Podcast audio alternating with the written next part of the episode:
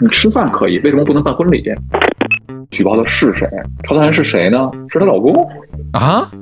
但是你们这么干，是不是就太下作了？我们这个行业最大的成本是我的知识储备。我这行说说来话长，我这行说来话长。话短说。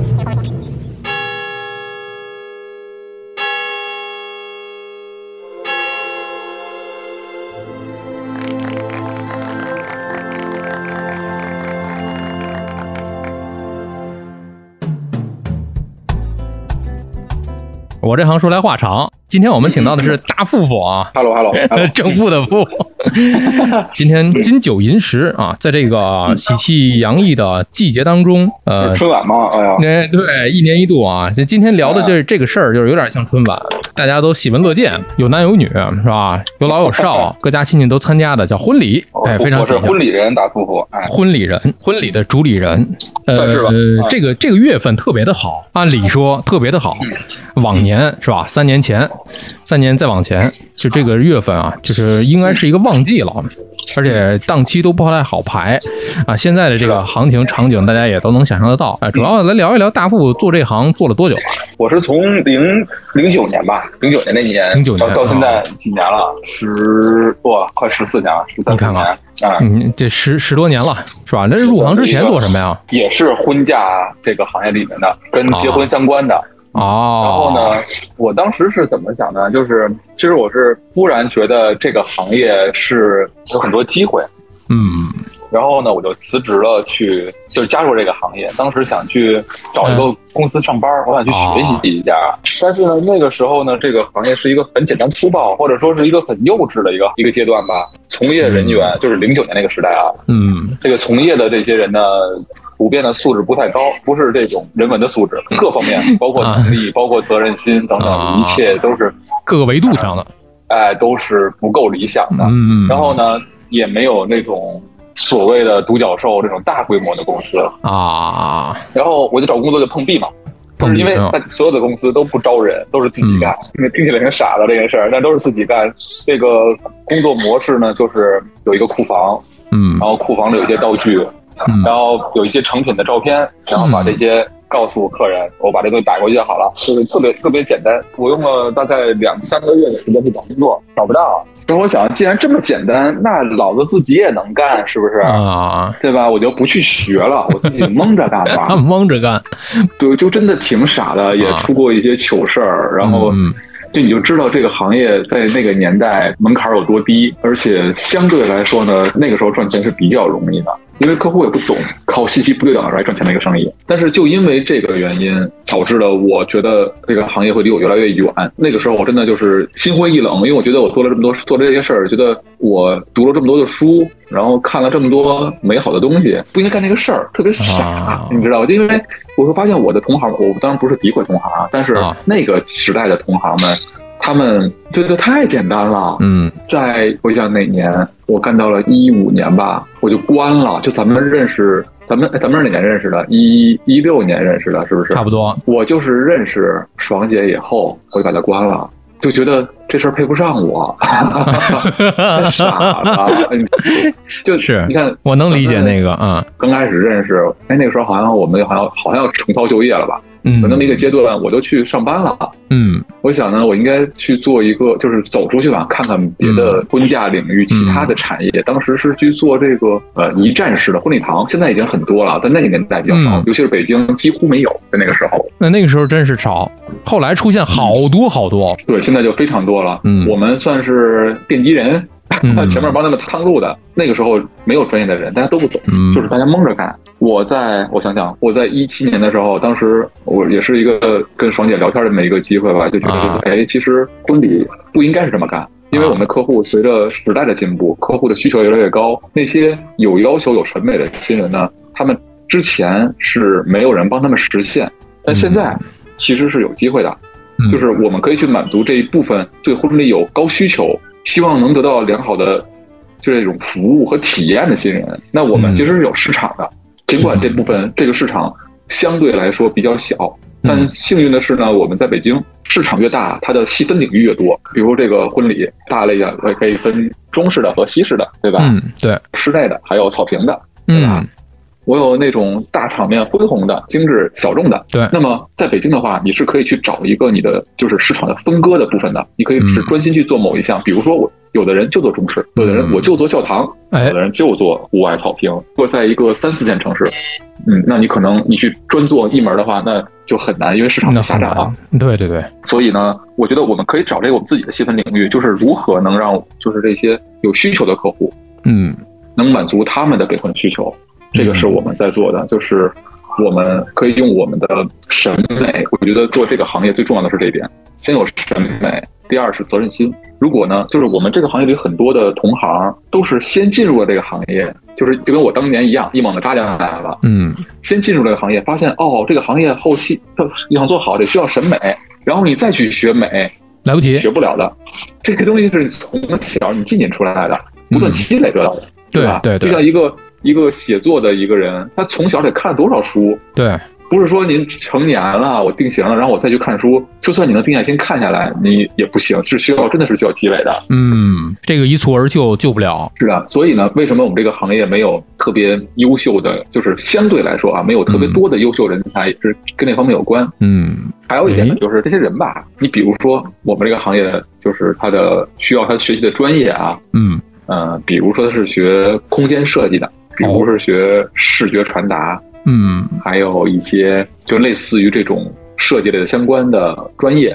嗯但是你想，假如是你的话，或者说听众们可以感受一下，如果你是专业是学这方面的，学设计的，嗯你是否会就是你面临着众多的岗位选择，你是否会选择婚礼的设计？这个可能就少了。对吧？你表面上听起来它很美好，但实际这种 to C 的业务，它就会姿态就没有那么高。谁不想就是让自己体体面面的呢？咱不是说婚礼不体面，但是相对来说会有更体面的设计行业。那么特别高级的人才，他就很难下沉下来，直接导致的结果就是目前，呃，优质的人才都非常的少。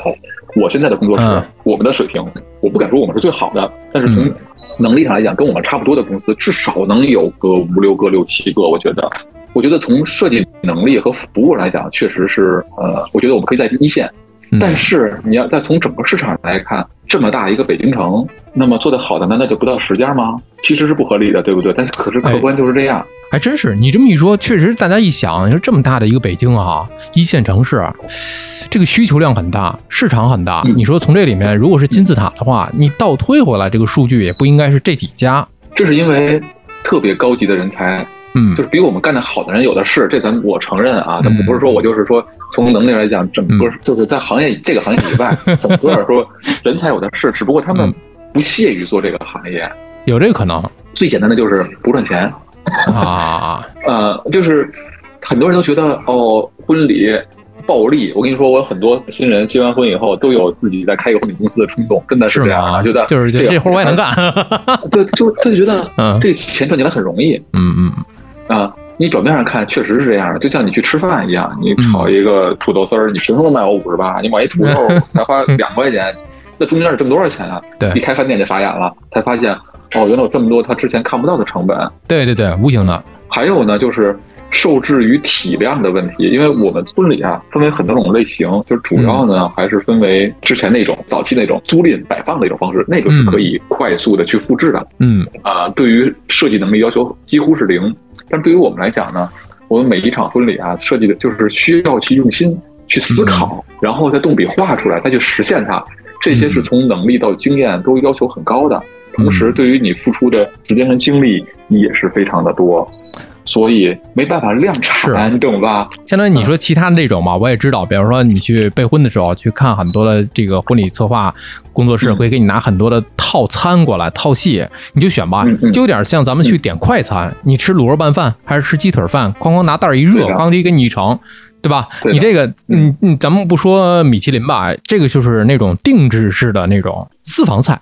我还按照你的口味帮你去配，哎，那么你的服务也不一样了，对吧？那么您可能进门的时候，我还有还有人帮你评车，我只是举个例子啊。嗯，然后呢，我还我可能还带您到厨房来看一看我们的厨房环境，对让您感受我们刚做出这种菜的口感。我跟你讲，这道菜为什么要这么做？对吧？产品和服务是另外一个体验了。其实客户们是有这些需求的，嗯，只不过呢，大多数的客户呢，对于这件事情他会考虑经济上的原因，哎，他可能就选一个快餐了。去了以后，可能你得自己去点餐，是吧？嗯然后自己去取餐，甚至盘子还得自己扔。但是你给你带来同样也有优点，就是你真的从经济上有很大的节省。啊，没有对错之分，我也不能说人家嗯麦当劳就是一个糟糕的一个企业，对吧？人家比我们这些做的精致的馆子要成功的很多，只不过大家市场定位不同，针对的客户群体不一样而已。没错没错。嗯，所以这个市场是有细分的，而且是有需求的。任何一个细分出来的这个，不管是高中低或者是左中右，都会有需求量的，都是存在的。所以也就是解答了刚才咱们那个困惑：偌大一北嗯京是吧？一线城市，像这种头部的有要求的这种高端的这种婚礼定制，你说就这么几家吗？哎，还就真真这么几家，这个需求。决定了市场决定的，这个不是咱咱来排序的，是吧？这不是 top ten 的，排行榜。啊是吧啊，这个很难谈。所以话说回来啊，你刚才说到有一个非常客观的一个因素，就是嗯也有可能是老百姓的这个钱包就决定了。你看，我就这么大的经济实力，是吧？我可能就这几万块钱，我就想办一场婚礼，但是不办也不行，各种因素。就我办一个怎么办呢？那我可能找这最便宜的。你看，这是往常的一个经验。但你看啊嗯，这三年啊，这一是可能大家钱包口袋这个也是有很多的制约因素在。是的，再一个是你看这个咱们防疫的政策的要求是吧？嗯好像是这个该结婚的都已经嗯这这还还是得结婚是吧？但是你说从实际情况上来讲，当然民政局可能不受什么影响啊，该登记还是得登登记。但是你婚礼一办的那就是男女老少都得参加的这么一个大 party。从实际情况上来讲，你你觉得变化是规模上的、数量上的，还是成本上的、利润上的，是不是都发生了。一些改变？呃，首先呢，就是从规模上来讲吧，我觉得规模会越来越小。嗯呃，疫情只是一方面，更多的时候呢，是大家把对婚礼的这个观念和态度转变了。很多年轻人认为婚礼不再是给宾客们的展示的一个表演了，啊更多是办给自己的。像我最早刚入行的时候，那婚礼随随便便就二三十桌，但现在呢，北京的婚礼呢就十来桌。我觉得十桌，我觉得是一个平均数字吧。啊还有呢，就是不同的婚礼公司，它的针对的不一样。像我们的客群呢，他们对于美的理解，还有他们的需求，其实还是比较高的，规模就会变小。嗯对，然后呢，对于这个你说疫情这个，其实从今年来讲啊，感受的我还是挺明显的。嗯就是首先之前有钱的人，他可能不愿意就是变穷了，嗯相对来的穷啊，就没有以前那么有钱了。嗯而那些有钱的人呢，他没有受到什么影响的那些人呢，他们会收紧，他会觉得这个钱不能乱花。看咱们今年这个昨天昨天吧，咱们这个存全国存款利率就降低了。嗯，那么降低是原因是因为银行的钱太多了，大家都去存钱。哎，对对对对对，那大家为什么要存钱？为什么不花？这不就是担心未来会有一些不可控的事情吗？对对吧？我们不讨论呃疫情，也不讨论政策，嗯就只是说目前大家整个这个就是所有人的做法吧，对对这件事情的态度，因为未来是未知的，谁知道会怎样？那这个钱就会攥紧，包括我自己，我家人也是这样的。你像你像 我上礼拜刚存完钱，我刚存完钱啊，哎这向来不存钱的时候，像爽姐最大的转变，就是她以前嗯从来就是没有去计划过这个钱该怎么花，但是从今年开始，居然开始记账了，记账了啊，就是他要清楚的知道每一笔钱的流向，就是这个，然后可能会统计一下，去算算，哎呀，这钱为什么这么花？我是不是能反省一下，有一些是不是可以不花的等等。嗯在去年，不说疫情影响啊，我觉得二零二一年其实还不错的，真的。哎，尤其是我去年还是挺好的。那那个时候，你想大家大家出去玩也好，吃饭也好，就是从来不会在乎说我们具体花了多少钱，不是说我多有钱，不是这个意思。我们认为生活就应该更洒脱一些，但今年不行了，很多原因导致了我们。还有一点就是，这个行业本身就不是个刚需，对吧？不是刚需吗？结婚是，但哎，办结婚是是并不对是对对对对对对，民政局是，啊，那我结婚 领个证儿，咱们婚礼办不了，咱们请朋友们、家人找一馆子，咱搓一顿，啊是吧？是，那这他也能结婚，他不影响你的未来的生活，嗯你们的感情都不会影响。嗯那婚礼明摆着就是一个又花钱，他又没有得到一个实质性的一个东西的这么一个产品，他给你带来的只是一份回忆。那有的人会可能不在乎，或者说被迫的不在乎，办不了就办不了呗，嗯，我不饿肚子，那么是不是就可以就不办了？哎，那么这种情况非常的多，哦，能不办就不办了，就不办了。就就是啊甚至还有什么呢？就是就是他一开始是想办的，但后来被疫情磨的没脾气了，那他也就不想办了。可能说我等这个疫情好，等着等着孩子都大了。嗯，那我还办它干嘛呢？尤其是当你真的回归了这种平淡的生活、柴米油盐的时候，这个钱还有很多用处。对对对对对，你再很难 提起来那当时那个心气儿了。对的，然后你再去权衡这个钱，我是放在婚礼上呢，我还是放在孩子的兴趣班上呢？嗯，更实际一点了。哎，是的，所以呢，就会越来越难吧？我觉得我们这个行业，当然对我来说的影响虽然有，但是远远比那种大的公司会就是要小很多。因为大的公司是要去拼体量的，比如说啊，它一年可以做两千场。我举个例子，嗯一年做两千场，那我们的市场如果萎缩了百分之三十，那么它可能就剩一千多场了，嗯对吧？那么一旦掉了几百场，对于他来说是一个毁灭性的打击，他的所有的成本结构都改变了。是的，是的，那么就可能入不敷出了。但是对于我来说呢，我这种体量，我们是要像我们想想做精致，想做好，那一定是要限量的，多了就就糙了。所以像我们就是我们的规模，其实就做五十场。那如果我要是掉了三分之一，可能少了十地场，嗯。但这十几场呢，我是靠可以靠我的个人努力，我可以去弥补它一部分的，或者说即使是就没了，那无非我就是少赚，那我可能不会就是扛不住，体量小。所以，就团小好掉头嘛。哎，对对对，而之所以不能做大呢，也是一个很就是有几方面原因，一个是刚才咱们说的没有那么多人才，啊，第二，就算你有这么多人才，打比方说你八个人干五十场，但你想做到一百场的时候，这八个人干不了的，你可能需要更多的人。对，那你更多的人增加了以后，你还要需要更大的一个经营的场所。你来过我这儿，你也知道我的嗯这个空间就刚好这个体量。但如果我要想做一百场，我是不是得换一个地儿？对，换一个地儿，房租是不是又改变了？那就贵了。你会发现，你多做了五十场以后，你到年底算账，数数口袋里剩下的钱，好像差不太多，你付出的精力可就 太多了，对，对吧？除了你的婚礼的、你的这个正常的劳作这些事情之外，你对员工的管理成本呢？你管八个人跟管十个人和二十个人的管理成本啊差别非常大的，可能这些没有做过生意的人不太了解。我举个例子，今天这个员工说了啊，我好累啊，干不动了，是吧？我需要调节一下自己。过来那个人说，哎，这个你们出去吃饭，他们老出一块儿吃饭都不带我，我不开心。嗯，然后那个人说，哎呀，我分配这个工作是不是分配的有点太多，又太辛苦？嗯，就是各种各样的问题都需要你去处理。对，精力有限。它虽然是一个小公司，但是就会有各种各样的事情出现。那对于我来讲，我的精力是真的是不够用，或者说会很累。而我又不是一个可以做一个大买卖大事儿的人，我又不是，我又不是那个性格。嗯，我只想把我这件事做好就行了，留一个好口碑，在行业内呢，呃，留个好名声。是，这就是现在这个小体量有小体量的一个优势。可能大家在这个几年当中都会追求，呃，瘦身嘛。因为我也经历过我们之前的企业搬家啊，找新的地点。哎，你之前不也是想找一个想换，最后也没换是吧？办公地点。对，这时候找好了，钱都付了。然后呢，这个说起来有点长，因为当时觉得生意挺好的，我觉得我只做这么多场，我可以扩大一下规模。嗯，但后来觉得呢，如果我们换了一个地儿的话呢，就失去了我们原有的这种调性了。哎，我们是在一个胡同里面，虽然停车有些许不方便，但是这个氛围。整个街区的这种规划对我们有一个加分的，而且我们的性格又是这种比较浪。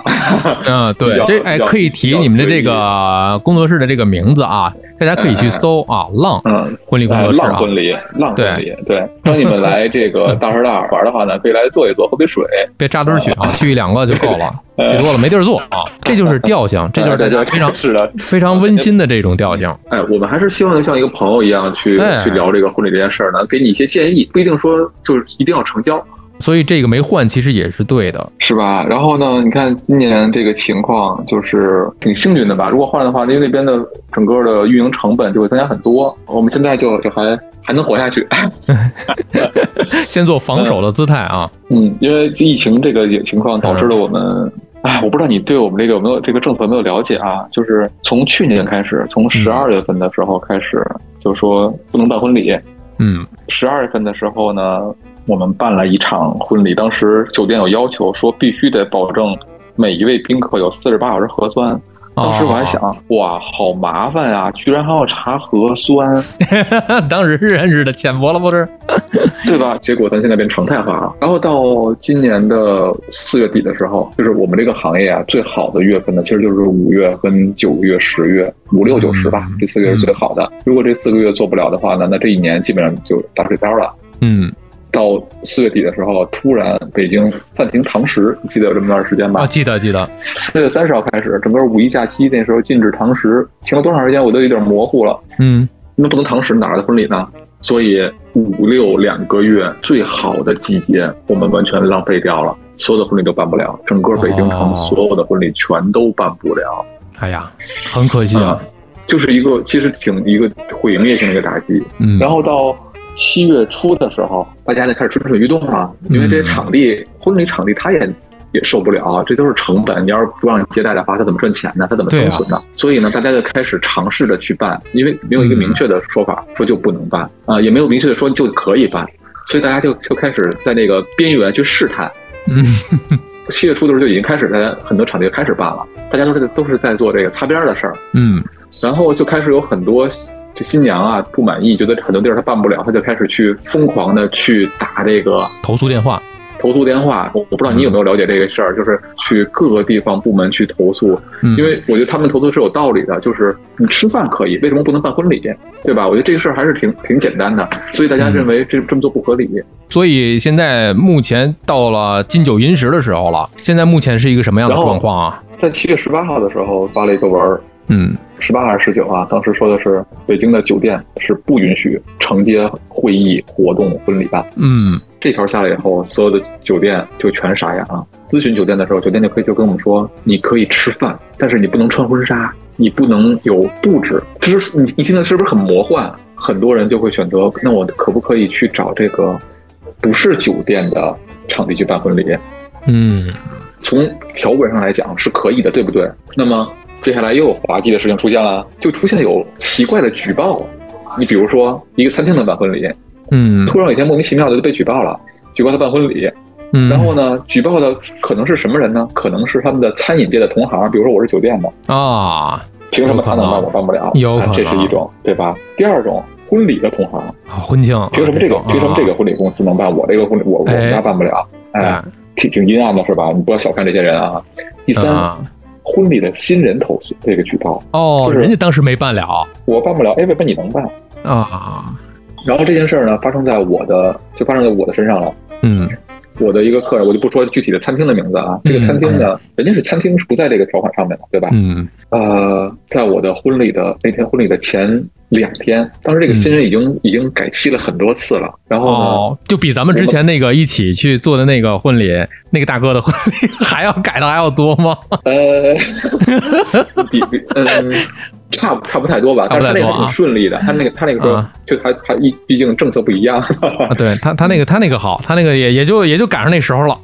哎，对对的，是的，嗯，然后这个呢，两天提前两天通知我们，就说婚礼办不了了，被举报了。哎呦，就头两天。就头两天，这你谁受得了啊？对吧？那新人也受不了那个落差，他很想办那个婚礼。然后，但是过了三个小时左右，场地又通知我可以办了，解决问题了。这上来下去的，天上一脚地上一脚。然后我在办婚礼的时候，我就问了一下这个负责人，我说到底发生了什么？嗯，他说呀，那天有一场婚礼，然后呢，主管部门我就不说什么部门了啊，就是管他们这个事儿的部门来查他们，说你们有人举报你们违规举办婚礼。嗯，说。就是不允许他们办了，然后他们只能通知我们这些新人和和婚礼公司说婚礼要取消嘛。嗯，这时候他们要去跟他就去要去他们的办公室，就是那个部门的办公室去协商这件事情。他们场地方就问为什么我不能办，人家说这个规定现在不允许办婚礼。嗯，他说那规定在哪儿啊？你拿出来我看。嗯，拿出了一个规定，就是刚才我说那个所有的酒店。不允许办。他说我不是酒店，为什么不让我办？我我我是包子铺啊，对啊。那你你要你要拿出一个条文来。嗯。但是你知道我们我们要说一个咱俩自己私下的话啊。好，马赛克开始。哎，马赛克开始。就是你你还记得？然后呢，那个餐厅去跟人家以理据争，最后人家就说那行吧，你接着办吧。但实际上这样对他们来说是有伤害的，因为你是然后接下来还有更有趣的，就是比如说我们这周的婚礼，嗯我们今天几号？今天十六号是吧？嗯，今天十六号，十八号的婚礼，昨天被人举报了，举报的是谁不知道，反正就说这地儿违规办婚礼，甚至还有什么你知道吗？很夸张的啊，在今年几月七月份的时候，这个新人定了这个场地了，嗯。这个场地也能办婚礼，但是他后悔了，他由于自己的原因不想办这个婚礼，有可能是跟家人吵架了，嗯。也有可能是婚礼后悔了，嗯。等等各具体原因不知道，嗯他就不想办了，他就跟场地方说我不想办这个婚礼了。婚礼婚礼场地说那不行啊，咱们都定好了，咱们是有合同的，这个合同是保护双方的嘛，啊这个档期我要给你留着，同时呢。你也得保证我的这个利益，你不能说临到婚礼之前你说你不办了，那我这场地卖不出去了，哎经营损失了，对吧？然后你猜怎么着？人家举报这个新。人就 就把他举报了，说他违规办婚礼，啊哎，这个可以，这个这个这个思路是对的，是不是荒谬？对吧？就是这各种情况全都有。然后接你嗯你别着急啊，你就就就是就像浪一样，我们一浪高过一浪，后面还有呢。你看你起这名字就是有有故事性。我我在前嗯上呃上周末的时候那场婚礼，我和我的就是花艺师聊天，嗯他听到了一个消息，一个我们的同行嗯，婚礼也是被举报了，也是被举报啊。但是但是举报呢，这个新人特别较劲，朝的人是谁呢？是她老公。啊，这 行，我连标题都起好了。啊对吧？我这，哎，这得多极其荒谬，这为什么呀？这个嗯，具体因为不是我的客人，但是我们就聊天儿觉得猜测，可能是老公从从浅显的角度来讲，老公不想花这个钱啊，啊。我们就是阴谋论一些啊，也也有可能人家是从这个防疫的政策政策的正确的执行角度上来讲啊，哎哎对哎，大局观，大局观，大局观的角度啊，哎哎，也有可能，哎是是吧？哎但是就这个事儿，你说出来就觉得它很荒谬嗯。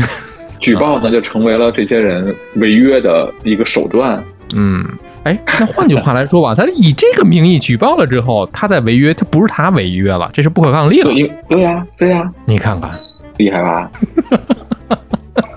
有点意思。金九银十的时候，现在目前来讲都满了吧？现在档期原来是满的，但现在呢就不行了，因为有很多 人家办的场地就定的场地就是一个室内的，就是一个酒店，就办不了办不了了啊、啊，人家就是不行。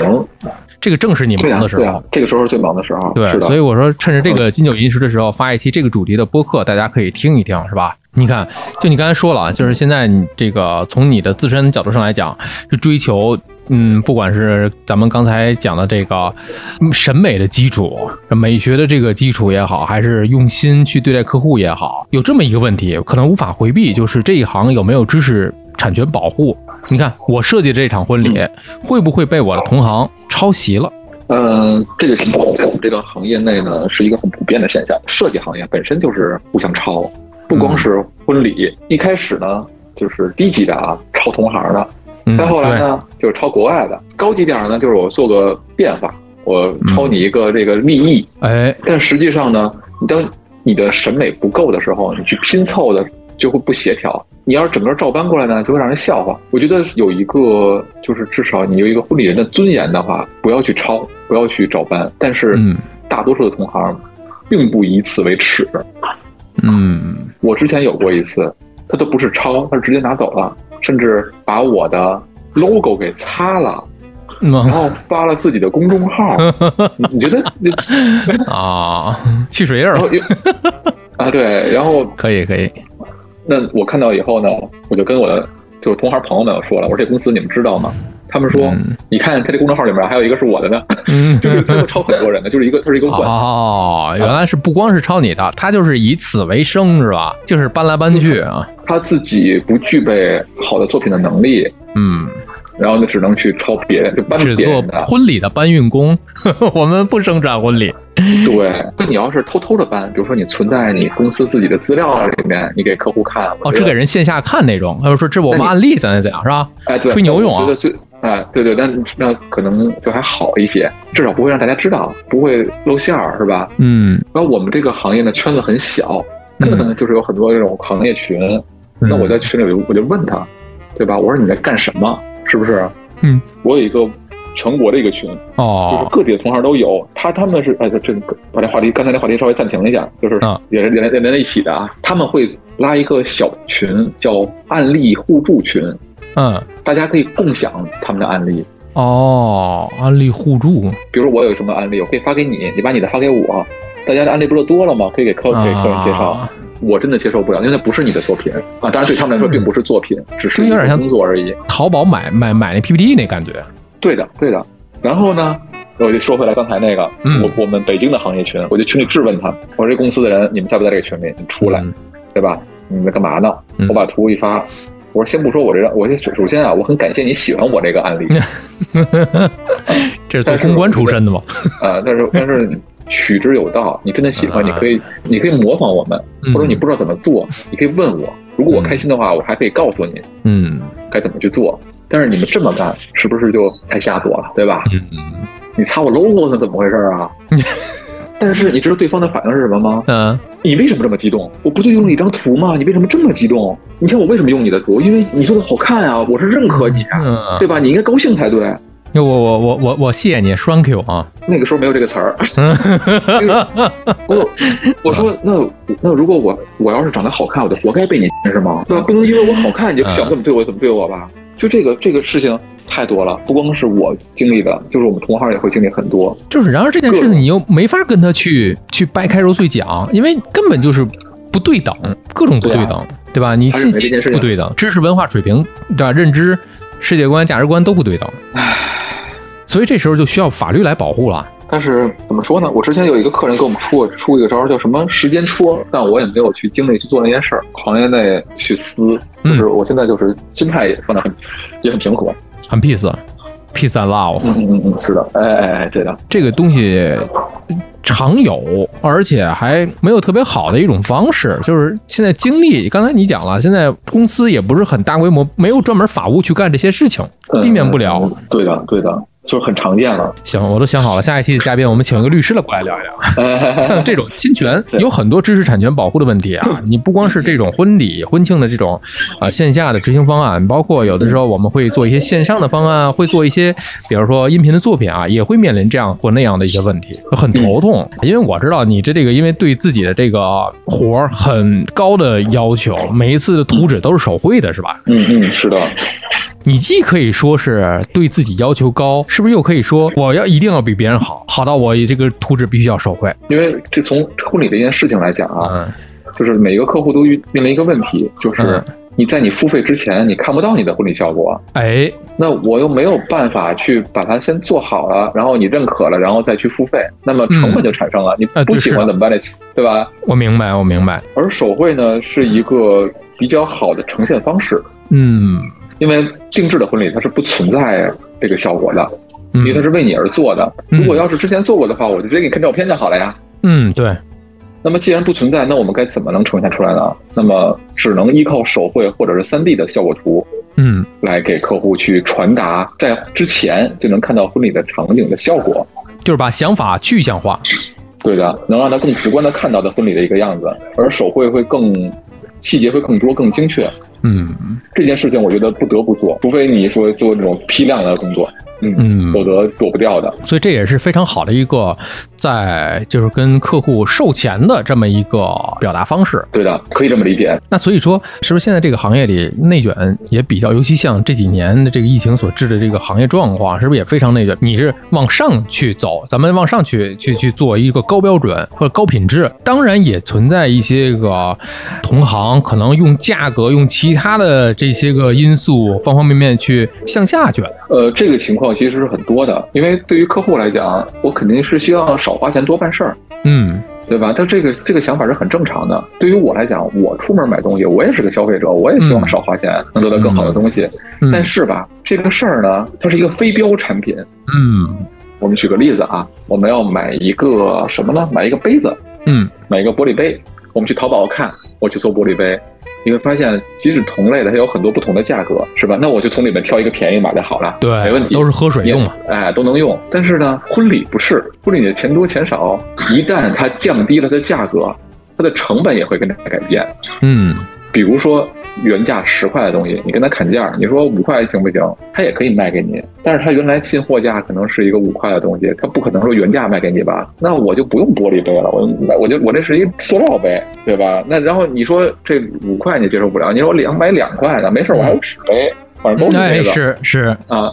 就要看客户的需求了。我觉得啊，一个合格的商家，我觉得去无论你卖哪种杯子都是没有问题的，但是你一定要给他们讲清楚区别，嗯，你不能让他拿着一个玻璃杯的一个期待去收到一个纸杯，不合理。是吧？嗯所以呢，这个事儿就跟什么一样，就像我这些年咱们点外卖，你会发现以前咱们正常吃个饭，再便宜也得人均吃个三四十吧，嗯再便宜你得这个价儿。然后现在你点外卖发现，我去九块九也能吃一顿饭，啊满三十减二十，但是你吃到的是什么呢？那可能是一个料理包，可能是一个不太好的食材，那你吃完闹肚子那是很正常，很正常的。嗯所以呢，你向下卷，那点餐的时候，你应该看谁家减免多，嗯，谁的这个便宜，然后你去选谁，一定是有区别的。嗯？你想九块九，刨了这个 外送费，商家还有食材的成本，他还得赚钱，那你吃到的是一个什么东西啊？对，如果这么卷下去的话呢，当然了，呃，嗯市场是很大的，嗯但是你慢慢就会把自己的口碑就做烂了。比如说吃这个东西，你吃了一次，你拉肚子了，以后你还会吃吗？你就不敢吃它了。对，对吧？那么我们这个行业呢，跟餐饮业不太一样的一点就是，他们的频次高，人也多，无论是你多大年龄的人，你都可以点餐。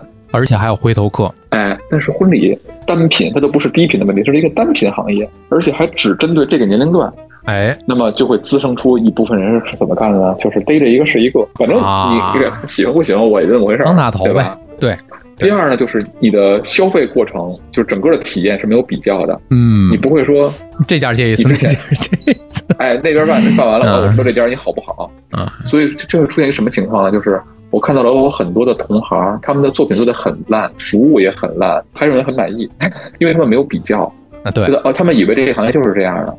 这个行业基本上真是单次，就没有回头客。这个行业，嗯，是的，极少周周年纪念什么的，是吧？哎，对，周年纪念自己办了，将来给孩子办也找你们这个。呃现在等着吧，百年老店的时候可能会有，对，那么是吧？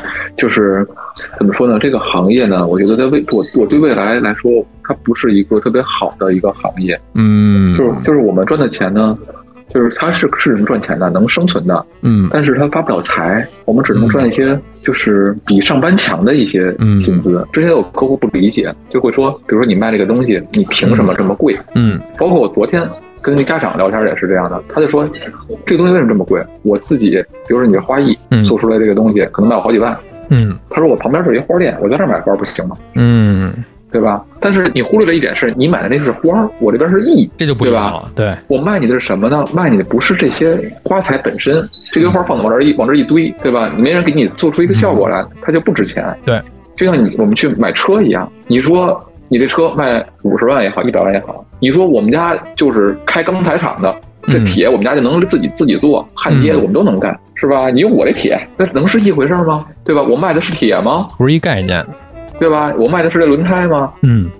不是这么回事儿吧？嗯。但很多人就不理解，其实我们的成本是什么呢？我们这个行业最大的成本是我的知识储备，我这么多年对审美的理解，我每一次熬夜留下来的黑眼圈儿，嗯，我每一根掉的头发，嗯。这些是我们的成本，啊，你看，而不是那一枝枝花儿。成本在于人身上。